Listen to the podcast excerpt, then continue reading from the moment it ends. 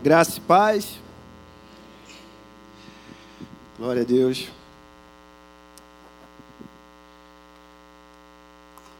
É, nessa noite fui incumbido de trazer a palavra do Senhor. Só a graça de Cristo. Para tamanha responsabilidade essa, que é ministrar a palavra de Deus. E confesso que já estou tremendo aqui na base. Se de repente aqui no meio do caminho você vê as coisas balançando aqui, orem por mim, para que a graça de Deus se manifeste nesse lugar e que sejamos renovados e tocados pelo que Ele tem a nos dizer nessa noite. Amém? Sei que está frio, é, sei que choveu, sei que vocês estão cansados, porque eu também estou, a semana foi corrida. Por favor, não durmam.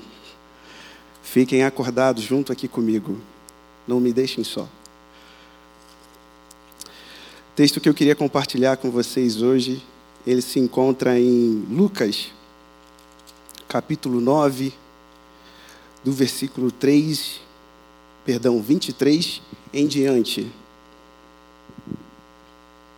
Lucas, capítulo 9, versículo 23 até o 26.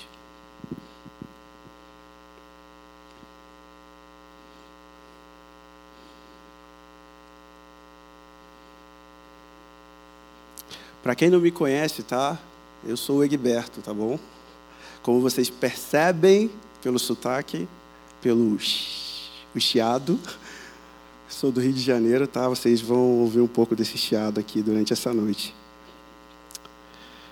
Está escrito assim na minha versão: Dizia a todos Jesus: Se alguém quiser vir após mim, a si mesmo se negue. Dia a dia tome a sua cruz e siga-me. Pois quem quiser salvar a sua vida, perdê-la-á. Quem perder a vida por minha causa, essa a salvará. Que aproveita o homem ganhar o mundo inteiro se vier a perder-se ou causar dano a si mesmo? Porque qualquer um que de mim e das minhas palavras se envergonhar, dele se envergonhará o filho do homem quando vier na sua glória e na do Pai dos santos anjos. Deus poderoso, Louvado e engrandecido seja o teu nome nessa noite. Bem sabemos, ó Pai, que se hoje estamos aqui é por causa do seu grandioso amor. Estamos aqui hoje porque aprove ao Senhor a enviar o seu filho amado para restaurar a aliança que foi desfeita lá no Gênesis, lá no jardim do Éden. E hoje nós estamos aqui por essa cruz, como foi dito aqui, por essa cruz que nos trouxe a salvação, por essa cruz em que o seu filho amado foi entregue, pendurado no madeiro e morto, mas ao terceiro dia ele ressuscitou. E hoje, por causa dessa ressurreição, por causa desse amor, nos encontramos aqui. Pai, que essa palavra hoje venha de encontro ao coração dos meus irmãos e meu também. Porque se não for o Senhor o centro das nossas vidas, nada disso aqui valerá a pena. Se o Senhor não se fizer presente aqui, nada disso valerá a pena, Senhor. Por isso, esteja à vontade.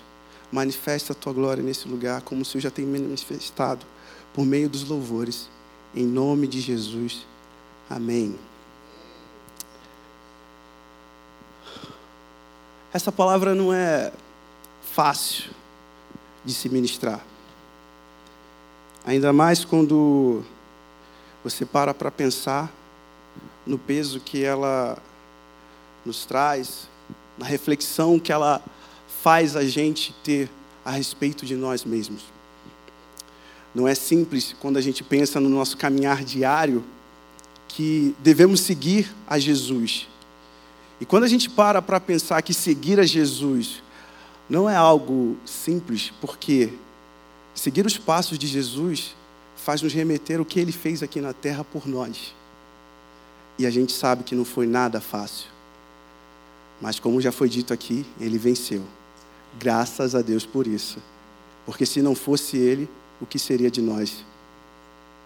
E sabendo dessa dificuldade, sabendo que foi tão doloroso para ele seguir todo esse trajeto, porque para para pensar no, no, nesse momento aqui comigo e reflita um pouco. Jesus é Deus. No princípio era o Verbo e o Verbo estava com Deus. Então, desde a fundação do mundo, Jesus é. E vendo a sua criação se desviar, ele deixou. Vendo a sua criação se perdendo mais ainda, ele deixou seguir. Mas aprove ao Deus enviá-lo, filho, você tem que ir lá. Você precisa salvá-los porque eles, por suas próprias forças, não conseguirão. E aí, Deus, Jesus, se despiu da sua majestade, da sua glória e veio em forma de carne humana. Para quê? Para salvar nós, pecadores. E durante todo esse trajeto, durante toda a sua vida, ele viveu com um propósito, que era fazer a vontade do Pai. Se abdicou de diversas coisas durante a sua vida, abriu mão de diversas coisas que ele poderia fazer ali acontecer.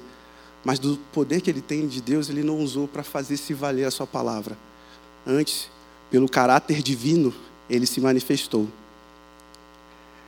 E mesmo quando ele estava prestes a ser entregue na cruz, para que ali fosse consumado a obra redentora, ele mostrou um grande gesto de humildade, que foi antecedendo a Páscoa, ele despiu-se da sua roupa com apenas uma toalha, ele se ajoelhou diante dos seus apóstolos, dos seus discípulos e lavou o pé de cada um. Quem fazia isso na casa do judeu na época era um escravo e o menor dos escravos. Agora imagine-se só: o Deus Criador de todo o universo se fez escravo e limpou os pés daqueles que não eram merecedores nem de se aproximar-se dele, porque eram pecadores.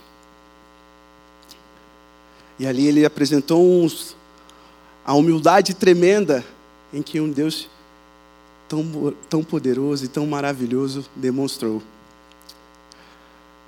E ainda assim, ele continuou. Veio a aflição no seu coração, mas ainda assim ele fez a vontade. Ele queria que o cálice se passasse dele, mas ainda assim ele fez a vontade do Pai.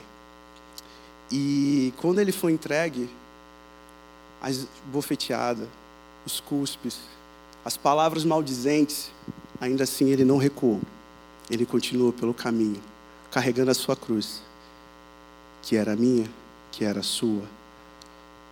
E ao chegar ao final, aguardava ali a morte. E ali naquele momento em que ele é estendido na cruz, ele passa pela pior das emoções que quem nunca se distanciou de Deus passou foi a ausência completa da presença de Deus, ao ponto de ele dizer: Deus meu, Deus meu, por que me abandonaste? Eu acredito que ninguém nunca provou isso durante a sua vida, porque Deus é onipresente, a todo momento Ele está conosco. Mas haverá um dia que aqueles que não aproveitaram dessa obra salvífica vai provar dessa distância eternamente. E ali ele diz que haverá choro e ranger de dente. Dito isso, com uma introdução, eu me pergunto, por que nós devemos seguir a Jesus? Sabendo de todo esse caminho. Porque sabendo que esse caminho é tão doloroso, por que devemos seguir? Por que devemos continuar? Por que devemos pagar esse preço? Como eu já bem disse, somos pecadores. Não temos condições de trilhar o nosso próprio caminho e querer chegar a Deus com as nossas próprias forças. Não há como. Em Romanos 3:23, Paulo fala que todos pecaram e destituídos da glória de Deus estão, ou seja, distante. Se não fosse o sangue do Cordeiro naquela cruz, hoje a gente não teria o livre acesso. Então, esse é um dos primeiros motivos porque a gente precisa seguir os passos de Jesus. E por nós ser pecadores, a distância eterna nos era destinada. E por isso, ao reconhecermos isso, que se nós não nos submetermos a Ele, nós estaremos distante dele eternamente. Esse é o segundo ponto. Mas Deus enviou seu filho. Deus enviou Jesus. Ele é o caminho, é a verdade, é a vida, e ninguém vai ao Pai a não ser por Ele. Então, esse é o terceiro ponto. Tudo que fiz, fazemos em nossa vida, desde que Jesus morreu e ressuscitou, é para que a gente se aproxime de Deus novamente. É para que novamente o relacionamento que um dia foi quebrado seja restabelecido. E assim eu possa conhecer o Deus vivo, o Deus que me amou ao ponto de entregar o próprio filho. Agora, voltando para o texto que nós acabamos de ler lá em Lucas, capítulo 9, do versículo 3, 23 até o 26, vamos discorrer um pouco de o quão necessário é a gente seguir esse caminho necessário para nossas vidas. No versículo 23 diz assim: Dizia a todos: Se alguém quer vir após mim, a si mesmo se negue dia a dia Tome a sua cruz e siga-me.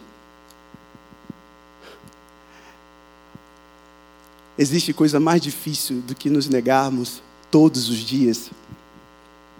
Por exemplo, se esse frio perdurar, amanhã, acredito que vai ser um pouco difícil acordar para aqueles que estão cansados, para aqueles que talvez venham ficar aqui até a tarde, cheguem um pouco mais de tarde em casa, uma hora da manhã, duas. E aí você vê o friozinho, coberta quente, aí tô, poxa, é, não vou acordar não, vou ficar aqui, tá bom, tá quentinho. Mas se você tem um compromisso, você tende a levantar. Coisa é essa difícil de se fazer, que é abrir mão de nós mesmos para que possamos dar brechas e oportunidade para que Deus atue na nossa vida. Porque enquanto houver o espaço ocupado no meu coração por mim mesmo, eu não vou dar espaço para Jesus atuar em mim. Eu não posso dizer que sou discípulo dele se eu não estou disposto a aprender a respeito dele. Existe um, um dito popular a respeito de um, um conto desses populares aí, a respeito de um, uma pessoa que queria sabedoria, e ela subiu os altos dos montes e chegou até um monastério, e lá ele perguntou ao monge: Como é que eu faço para aprender a sabedoria suprema? E aí o monge começava a explicar a ele, ele começava a questionar, ele começava a perguntar, começava a falar. E aí o monge insistindo, tentando falar, até que, tá bom. O monge foi, pegou um copo e colocou água. Até, até ficar cheio.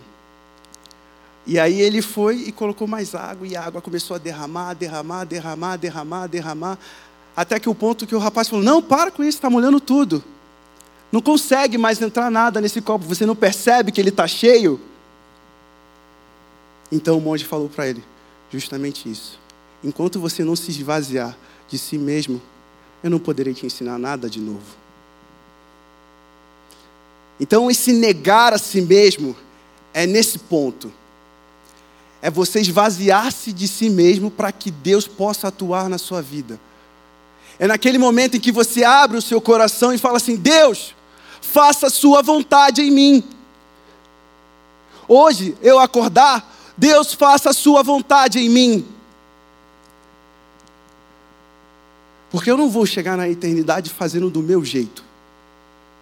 Eu não vou chegar na eternidade com Deus fazendo da minha maneira. Porque a sua maneira, a minha maneira não funcionou. Foi necessário vir Jesus. Então por que eu vou insistir da minha maneira?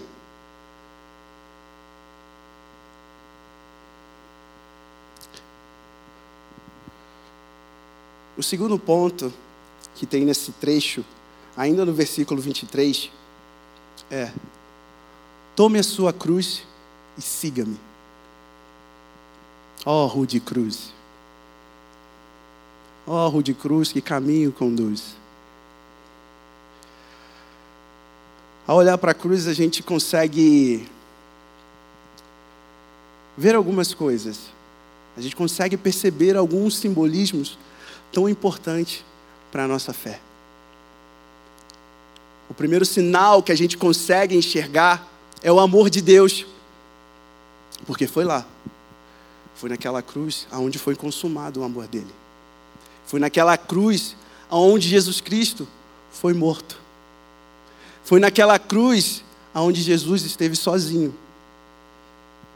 E foi ali que as portas se abriram.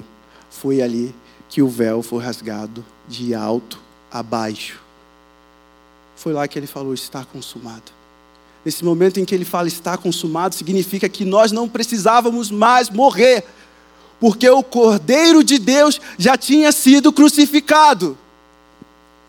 E ali a salvação chegou até nós.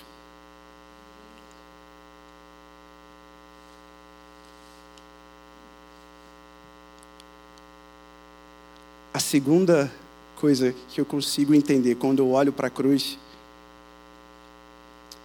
é o sofrimento e a dor que nós também vamos passar nessa terra. Porque ele fala: cada um tome a sua cruz e siga-me. Cada um tem os seus problemas, cada um tem as suas dificuldades. Cada um sabe aonde o calo aperta, como se dizem por aí. Cada um sabe o que deve renunciar. Cada um sabe o que deve abrir mão. Cada um sabe o sapo que tem que engolir a cada dia. Tudo isso por causa do que foi feito naquela cruz. E sem ela, sem eu carregar a minha cruz, eu não vou lembrar. Eu não vou lembrar que Jesus já pagou o preço. Porque a cruz simboliza isso também. Quando eu carrego ela todo dia, eu lembro que Jesus pagou o preço para me salvar. Quando eu carrego ela todo dia, eu lembro que o que eu estou fazendo hoje, carregando ela, é pouco diante do que ele fez por nós naquela cruz. E a terceira coisa que eu enxergo na cruz é poder de Deus. A cruz manifestou o poder de Deus. Paulo fala aos Coríntios: certamente a palavra da cruz é loucura para os que se perdem, mas para nós que somos salvos, poder de Deus. É poder de Deus. É poder para vencer o maligno é poder para vencer as dificuldades e as adversidades que temos todos os dias da nossa vida. É podermos poder enxergar o mundo de uma outra forma e se utilizar daquele poder que foi conquistado naquela cruz. Porque aquele poder naquela cruz, ele nos liberta. Conhecereis a verdade e a verdade vos libertará. Isso foi conquistado na cruz. Assim como o Espírito Santo veio até nós, os frutos do Espírito Santo também foram conquistados na cruz. Hoje, se podemos ter o Espírito Santo como morada, fazendo morada dentro de nós, é porque Jesus conquistou isso na cruz. E como eu posso renegá-la? Como eu posso deixar de carregá-la se ela é o poder de Deus na minha vida? Como cada dia eu posso acordar e não lembrar do sacrifício dele? Como eu posso continuar andando indiferente, sabendo que no final de tudo, Ele vai cobrar? Ele vai cobrar: cadê a sua cruz? Que você deveria ter carregado. Cadê a sua obra que você deveria ter feito? Cadê aquela alma que você deveria ter conquistado? Cadê aquele exemplo que você deveria ter sido para que aquela vida pudesse chegar até mim? É tudo por Ele, é tudo para Ele, volta para Ele. Já não vivo mais eu, mas Cristo vive em mim. Significa que o meu eu está crucificado naquela cruz. E hoje quem vive é um novo homem, é uma nova pessoa. Não é mais o Egberto, aquele que teve diversos aprendizados e experiências que a vida lhe trouxe, mas agora são as experiências espirituais, são os ensinamentos divinos que devem nortear as minhas ações, a minha forma de agir.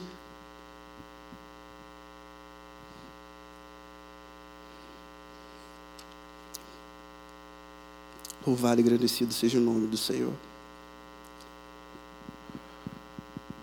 Indo para o próximo versículo, que é o versículo 24.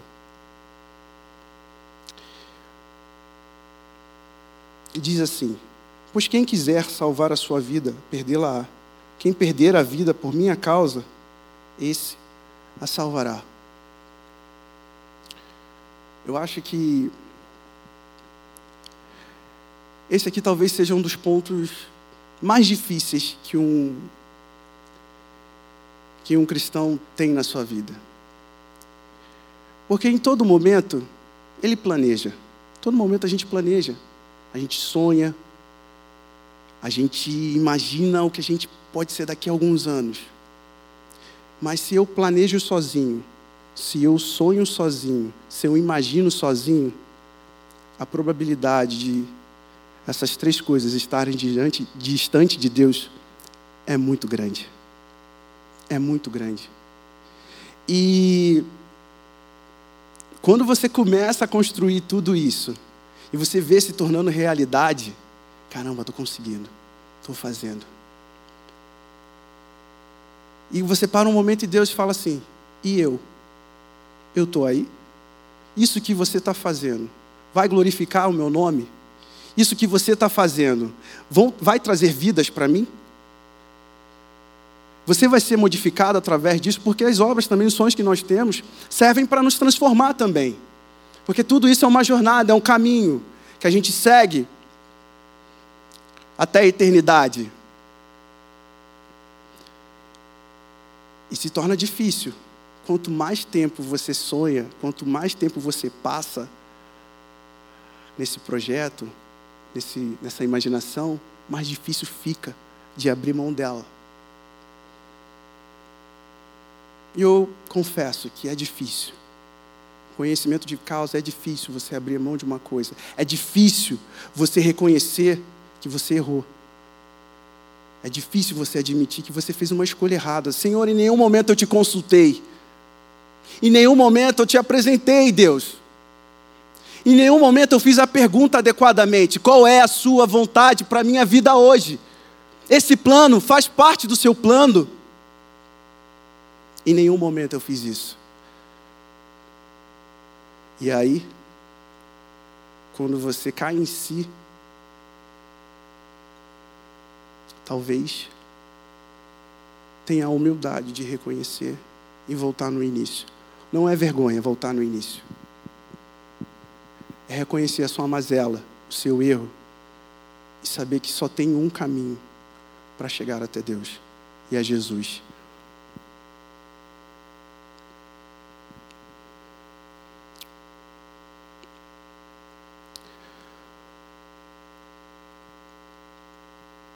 No, nesse ponto em que a gente faz essa consulta, a gente pergunta a Deus, a gente começa a perceber a nossa dependência de Deus. Porque se eu passo a apresentá-lo todas as minhas necessidades, todas as minhas dificuldades, eu estou mostrando para Ele, Senhor, eu dependo de Ti. Eu dependo da Sua mão atuando na minha vida. Eu dependo da Sua direção. Eu dependo do seu cajado me guiando, porque eu, como ovelha, ah, eu, como ovelha, sem o pastor, estou perdido. É reconhecer as nossas limitações e trazer Deus de volta para a nossa vida. E por diversas vezes a gente compartimenta a participação de Deus na nossa vida. Que acaba causando isso, que você sonha separado de Deus. Você planeja separado de Deus. Não, Deus ele é no momento ali que eu estou lendo a Bíblia, Deus ali é no momento em que eu estou na igreja, Deus é no momento em que eu estou ali na oração, Deus é no momento. Não! Deus é tudo em todo lugar, em todo mundo. Foi Ele que criou tudo. Tudo pertence a Ele. E como eu posso querer compartimentar a participação de Deus na minha vida? Não tem como. Não tem como. Ainda que você tome a escolha sua, Ele te deu o livre-arbítrio. Ele vai fazer com que você siga. Mas se Ele quiser fazer a sua vontade, não é quem o impeça. Ele vai fazer. Se Ele quiser te trazer de volta, Ele vai te trazer para você começar tudo de novo e fazer do jeito que Ele quer. E isso não é com requinte de crueldade. Na verdade, é por amor. Porque Ele sabe o caminho que você estava trilhando, para onde você ia parar. Então, como um pai que pega uma criança desobediente que não, eu quero ir lá, eu quero ir lá, mas o pai sabe que é perigoso ali. O pai sabe que se a criança continuar lá, ela vai se machucar e talvez até perder a vida. Mas ainda assim ele pega, puxa pelo braço e segura forte em seus braços, porque ele não quer perder o filho dele. É isso que Deus faz conosco quando a gente está indo pelo caminho errado. É isso que o pastor faz quando a ovelha está perdida e ela é rebelde. Ele vai lá e quebra a perna dela e carrega ela nos ombros.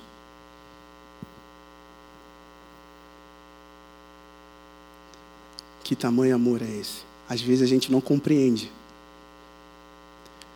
Oh Deus, você foi tão mal comigo, quebrou a minha perna. Como é que eu vou dar as minhas voltas agora, os meus rolés? Como é que eu vou passear com bonde? Como é que eu vou sair com a galera? Não, filho, fica aqui do meu lado, que é muito melhor para você. Espera um pouquinho, aguarda um pouquinho.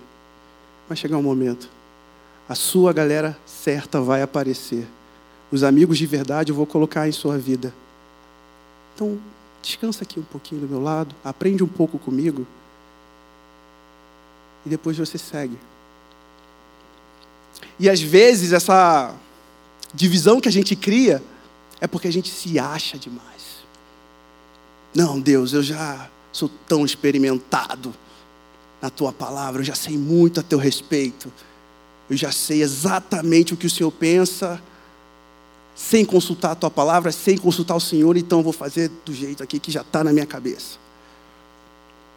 Essa arrogância, essa questão de ter a certeza que você sabe exatamente o que, que você deve fazer, pode te levar à perdição também.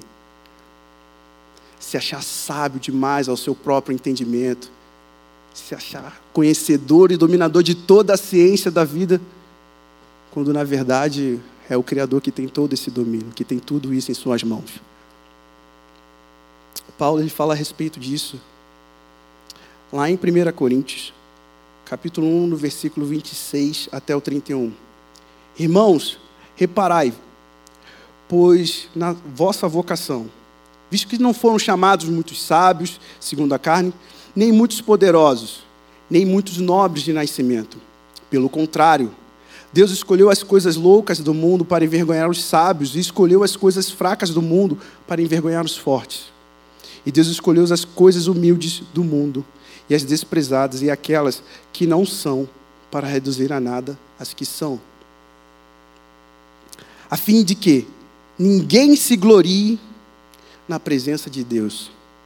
Mas vós sois dele, em Cristo Jesus, o qual se tornou da parte de Deus sabedoria e justiça e santificação e redenção, para que, como está escrito, aquele que se glorie, glorie-se no Senhor. Então, quando eu abro mão da minha vida, quando eu abro mão de toda a minha experiência, é que é aí que eu começo a glorificar o nome de Deus. É no momento em que Deus começa a agir na minha vida. Então, Senhor, está nas Suas mãos. Faça a Sua vontade, faça o seu querer. Eu só quero que o Senhor tome conta de tudo. Então, eu me afasto do controle, eu me afasto da condição de capitão do navio e entrego o leme nas mãos de Jesus e deixo ele guiar. Mas às vezes é difícil. Às vezes a gente quer. Não, peraí. Vai para a direita, para a direita, ou para a esquerda, não. Às vezes a gente, não, Jesus, não. Mas ele é soberano. Eu entreguei o leme na mão dele. Então eu tenho que descansar. Eu não posso ficar aflito vendo Jesus atuar na minha vida. Se eu entreguei a minha vida na mão dele, então eu tenho que descansar. Eu tenho que descansar. Eu tenho que confiar, porque se eu não confio, o que, é que eu estou fazendo aqui então? Por que, que eu entreguei o leme na mão dele? Se a qualquer instante eu posso tirar da mão dele.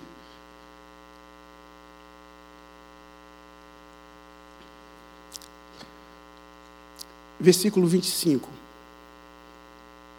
que aproveita o homem ganhar o mundo inteiro, se vier a perder-se ou causar dano a si mesmo. Nesse trecho aqui, eu gosto muito de lembrar de Salomão, porque Deus deu sabedoria para ele que não houve igual. E através da sabedoria dele, ele ficou bastante rico e pôde provar de todos os prazeres desse mundo. E ele escreveu o livro de Eclesiastes. E no livro de Eclesiastes, você vai encontrar ele falando assim: vaidade de vaidades. Disse o pregador: tudo é vaidade. E aí? Eu passo a conquistar todo mundo. Para quê? Eu passo a, te, a, a juntar dinheiro aqui na. Dinheiro?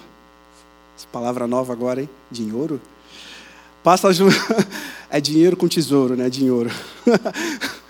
Passa a juntar tesouro aqui na terra e esqueço de juntar tesouro no céu. Diante de tudo isso, no final do livro de Eclesiastes, ele diz o seguinte: sabe, sabe, sabe o que realmente importa, meus filhos? Sabe o que realmente vale a pena no final de tudo? É teme a Deus, guarda os seus mandamentos, porque no final de tudo nós teremos que dar conta de cada coisa que a gente fez aqui na terra. E aí eu ouvi isso, eu li isso, da pessoa mais sábia, uma das pessoas mais ricas na sua época, me dizer isso. Como eu agora posso buscar o mundo? Como eu agora posso querer conquistar o mundo inteiro, riquezas, sonhos e projetos que vão me cansar, às vezes vão me machucar, vai fazer com que eu machuque outras pessoas. Quando na verdade eu deveria prestar atenção nos mandamentos de Deus e guardá-los. Esse é o maior tesouro. Esse é o maior sinal de amor que a gente pode fazer a Jesus. Quando ele diz em João, capítulo 14, ele diz: Se vocês me amam de verdade, guardarão os meus mandamentos. E esse é um sinal de amor que a gente pode apresentar para Ele. Versículo 26. Porque qualquer que de mim e das minhas palavras se envergonhar, dele se envergonhará o Filho do Homem, quando vier na sua glória e na do Pai e na dos anjos. Cara, isso aqui é, é forte demais. Porque é assim: você ouviu, você creu, você está seguindo. Mas quando chega no momento em de te questionar a respeito sobre, quando chega no momento em de você pisar firme e dizer não, porque Jesus disse isso, não, porque o Senhor Jesus me ensinou isso, você recua. com vergonha do que, que os outros vão pensar a seu respeito. E isso é duro demais para quem se diz cristão, para quem se diz ser discípulo de Cristo. Porque se eu vivo Ele genuinamente, não são ameaças mundanas ou corpóreas, físicas que podem me atingir, que vai me fazer deixá-lo de seguir. É difícil, é difícil. Chega momentos em que você para para pensar assim, é, Jesus falou, né? Mas se eu falar aqui, eu acho que é, acho que não vai dar não, né? Acho que é melhor ficar quietinho no meu canto aqui. Eu, eu, eu, quando eu me converti, eu via muito isso, o pessoal falar o, o crente James Bond. É, tinha um pouquinho de tempo de. Que isso, crente James Bond? É o agente infiltrado, cara. Ninguém no trabalho dele sabe que ele é cristão. O cara tá lá, entra e sai, participa das conversas, não mostra nenhuma característica de quem é crente. Esse é o James Bond, está ali coletando informações. É o sal que não dá sabor, é a luz que não ilumina. Está ali, ninguém sabe qual é a diferença que ele está fazendo naquele ambiente. Eu não posso me envergonhar da palavra de Jesus. Eu não posso me envergonhar de Jesus. Então por que eu estou fazendo aqui se eu, se eu não tenho a coragem de dizer eu sou cristão? E se isso põe a minha vida em risco, que assim seja, porque o Senhor, Ele colocou a vida dele em jogo também. E eu não posso fazer nada menos do que isso.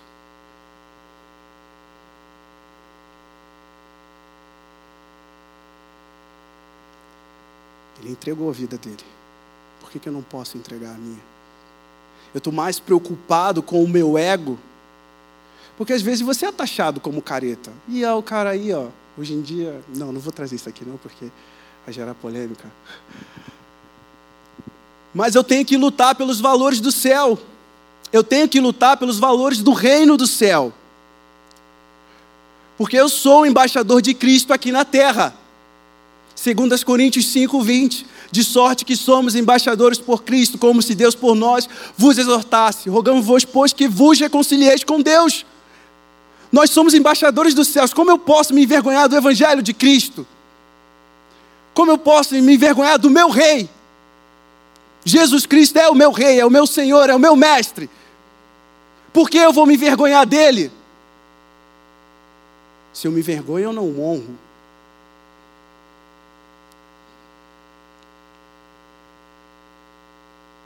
E no final, ele vai dizer assim: Senhor, em teu nome pregamos. Em teu nome expulsamos demônio. Em teu nome fizemos aquilo. Ele vai dizer assim: Apartai-vos de mim, vós que pratiqueis a iniquidade, pois eu nunca vos conheci.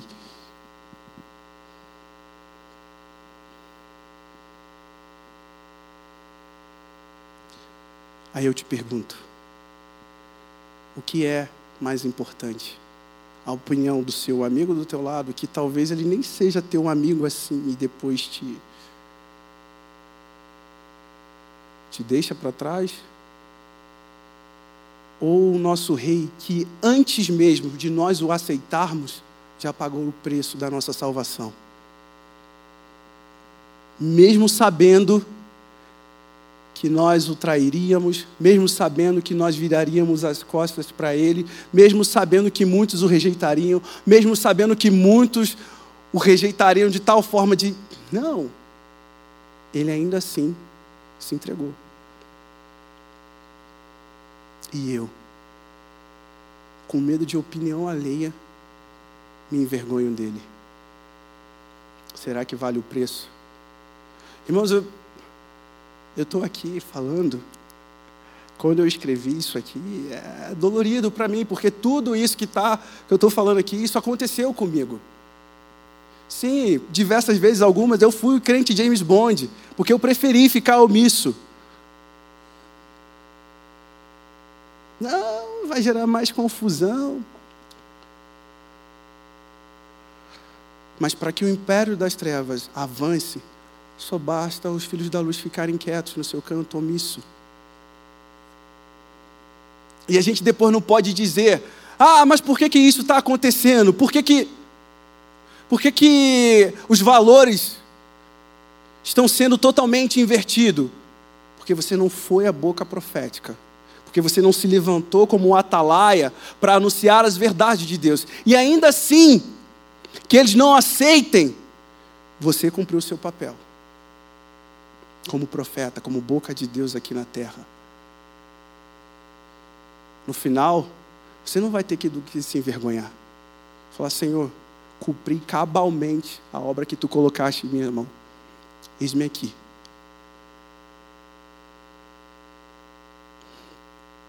Paulo, ele fala a respeito disso.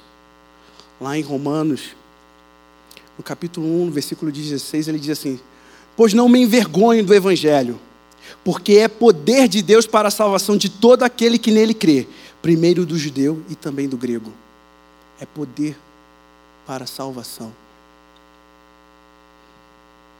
É poder para transformar vidas. A começar por mim, a começar por você.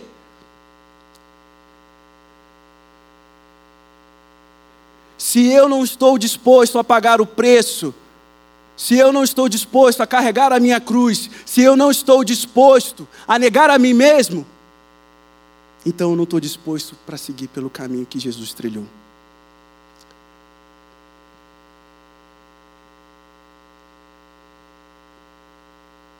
É uma jornada, amigo.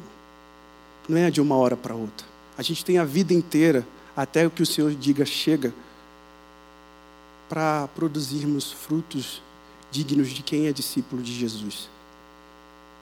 É óbvio que durante a jornada nós cometeremos erros, é óbvio que tombaremos, é óbvio que vai chegar um momento em que a gente quer parar de caminhar, que a gente quer sentar e descansar um pouco, ou talvez até dar uma olhada para os outros caminhos que são mais bonitos, são mais divertidos.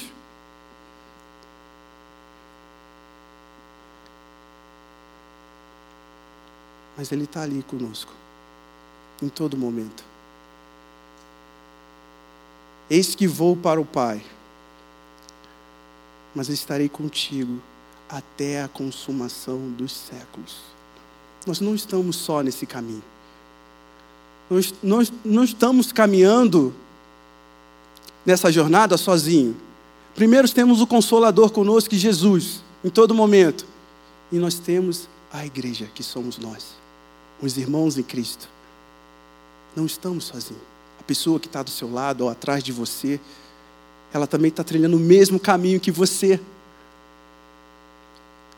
Assim como eu que estou aqui na frente, você que está sentado aí, sofremos dessas mazelas, dessas dificuldades.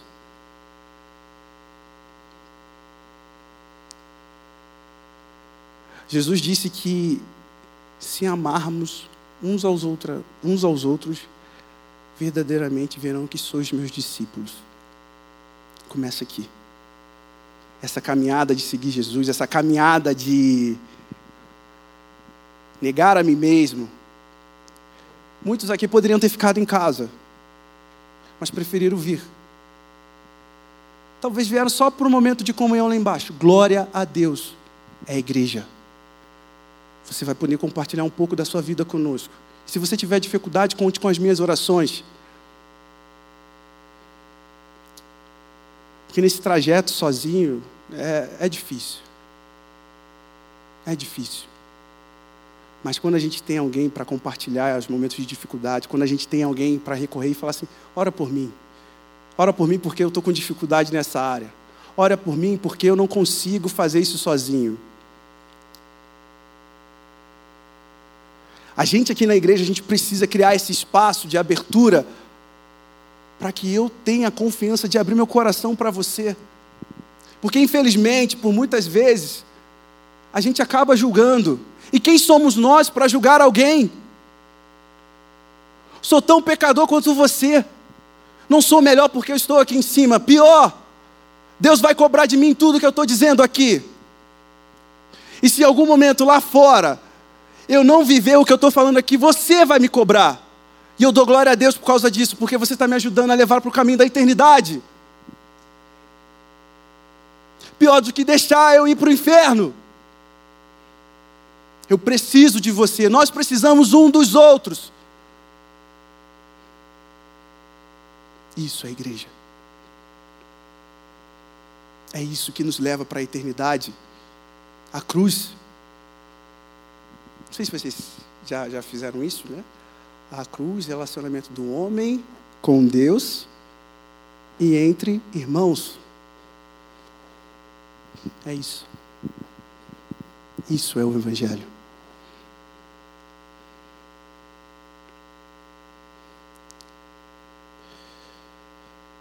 Concluindo, sabemos das nossas condições, sabemos que somos pecadores, mas Deus nos deu a salvação em Jesus Cristo.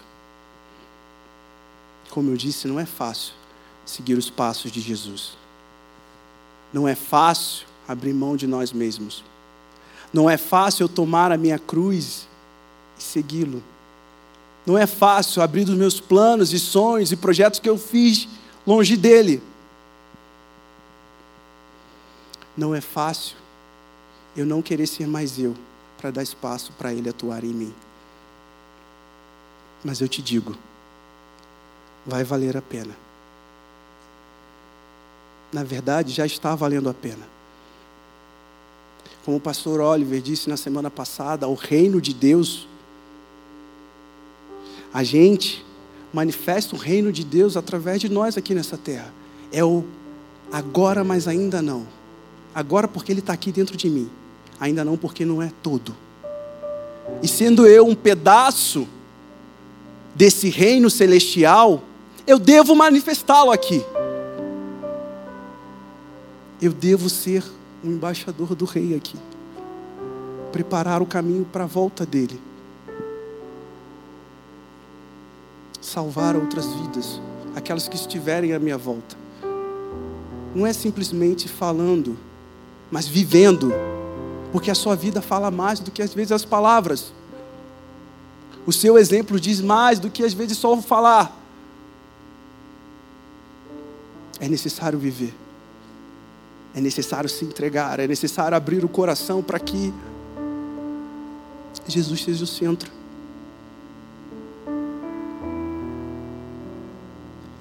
E digo novamente: Jesus é o caminho, é a verdade, é a vida. Ninguém vem ao Pai senão por mim. Não podemos chegar a Deus se não for por meio de Jesus. E às vezes a gente precisa parar para refletir que a presença do Pai é tão importante para nossas vidas, ao ponto de eu não querer passar a eternidade distante dela. E mas eu preciso conhecer essa presença manifesta, porque aí eu vou passar a valorizar. Eu vou passar a valorizar a presença de Deus na minha vida. E tudo isso começa por meio de relacionamento com Deus. Tudo isso começa pela palavra dele. Tudo isso começa aqui, entre nós, compartilhando a vida.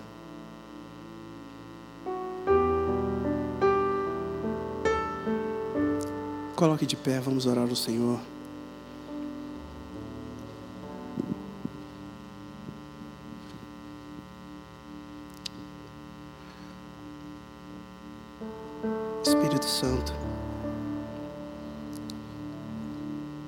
Somente o Senhor nos convence do pecado, da justiça e do juízo. Tudo está em Suas mãos.